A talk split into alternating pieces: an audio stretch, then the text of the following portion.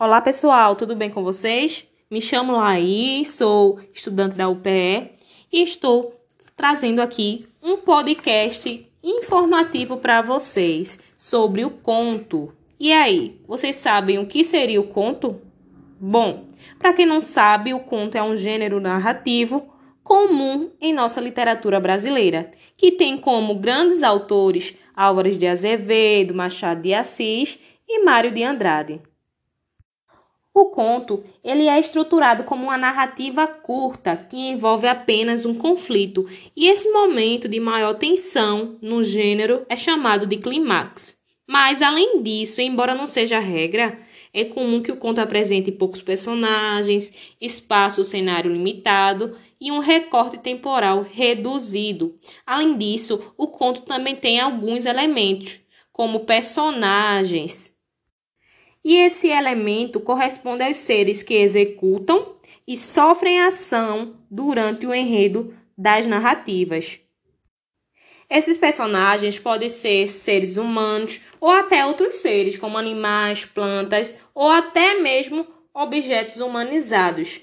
Vejam só o exemplo do conto Amor de Clarice Lispector.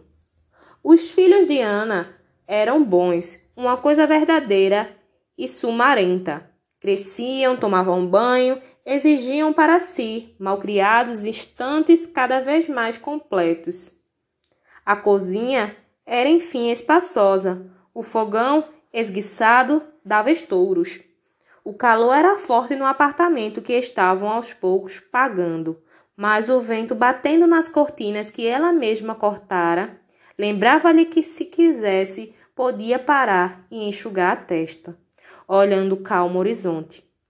Como um lavrador, ela plantara as sementes que tinham na mão, não outras, mas essas apenas, e cresciam árvores, crescia sua rápida conversa com o cobrador de luz, crescia a água enchendo o tanque, cresciam seus filhos, crescia a mesa com comidas, o marido chegando com jornais e sorrindo de fome, o canto importuno das empregadas do edifício.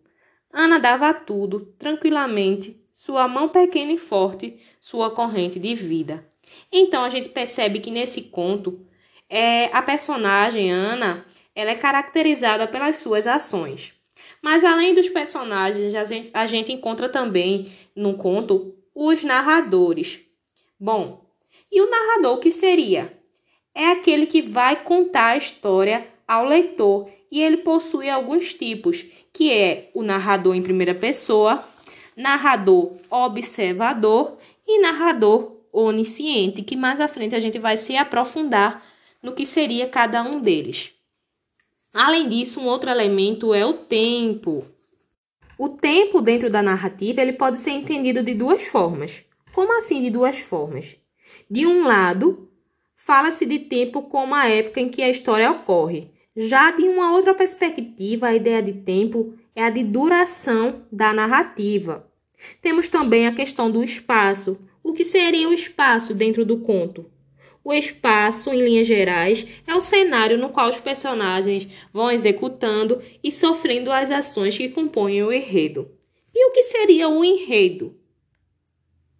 Bom, o enredo seria a sequência das ações que vão compor a história. E é o enredo que traz o movimento para o gênero narrativo, vejam só. Por fim, o conflito, que a gente pode definir ele como a situação problema vivenciada pelos personagens em uma narrativa, que no caso do conto pode ser de que é por ser um gênero curto, o conflito costuma ser único. Vejam só que informações interessantes.